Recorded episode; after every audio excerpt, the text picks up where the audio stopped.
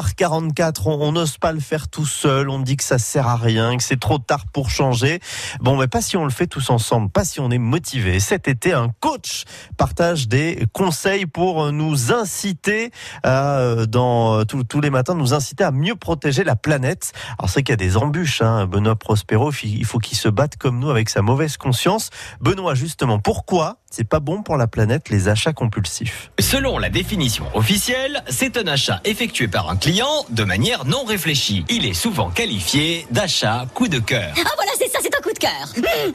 Oh, je t'aime, je t'aime, je t'aime, je t'aime. Problème, un Français possède en moyenne 2500 kilos d'objets. Oui alors Et alors, nous consommons en 7 mois les 12 mois de ressources que nous offre la planète. En clair, nous vivons bien au-dessus de nos moyens. Euh, En même temps, un achat impulsif, euh, c'est c'est pas la majorité des achats non plus. Dans certaines enseignes, les achats rapides représentent jusqu'à 80% du chiffre d'affaires. Oui bon, admettons, mais qu'est-ce que tu fais du plaisir On sait aujourd'hui que 50% des personnes qui ont fait les soldes regrettent leurs achats. Oui mais si j'ai pas de nouvel objet, de nouveaux vêtements, je peux pas exister, je peux pas être heureux. Si j'ai pas ça, je vaux rien, et du coup, je suis malheureux. Ouais. Il est vrai que ce genre de croyances sont bien ancrées. Alors on fait quoi D'abord, on essaye de comprendre d'où vient cette impulsivité. Oh, ça vient du cœur.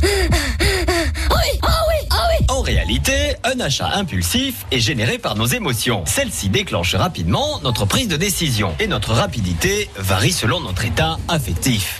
Je comprends que dalle. En clair, un achat impulsif procure plus de plaisir qu'un achat dit utile. Eh oui, mais on y est pour rien. On peut mettre en place trois clés toutes simples. Vas-y, première clé. La règle des 30 jours. Si vous passez devant un objet et qu'il vous plaît, attendez 30 jours et s'il vous plaît toujours, achetez-le. De cette façon, vous réduirez considérablement vos achats inutiles. Deuxième clé. On sait que la fatigue favorise l'achat impulsif. Donc, mieux vaut faire ses achats le matin quand on est reposé. Et troisième clé. Plus on a de temps et plus on est apte à faire un achat impulsif. Donc, réduisez votre durée de shopping. Faites une liste de courses précises et respectez-la. Saline dans la tête de tigre. Bon, en résumé, on retient quoi Ben oui, ça, c'est vrai, on retient quoi Un achat impulsif est généré par nos émotions et on peut, si on le souhaite, mettre en place des clés toutes simples pour acheter par besoin et non par envie. Et ça change quoi de faire ça La planète bleue vous dit merci. Merci, merci, merci, merci. Bisous. Bon, on- Pas de braderie à Antibes Bah aujourd'hui. ouais, hein. c'est Vous ça le retenez, problème, C'est que Nicolas. la braderie euh, d'Antibes commence aujourd'hui. Sinon, on peut aussi acheter en seconde main. Bien sûr, ça cartonne Recyclerie d'ailleurs. des Moulins, par exemple, ou encore Acte Ressources, qui a tout un espace de vente route de Turin Le pour acheter vintage est à donc la mode en plus. en seconde main. Et là, vous, vous pouvez, parce que ça Mm. donne une seconde vie aux objets.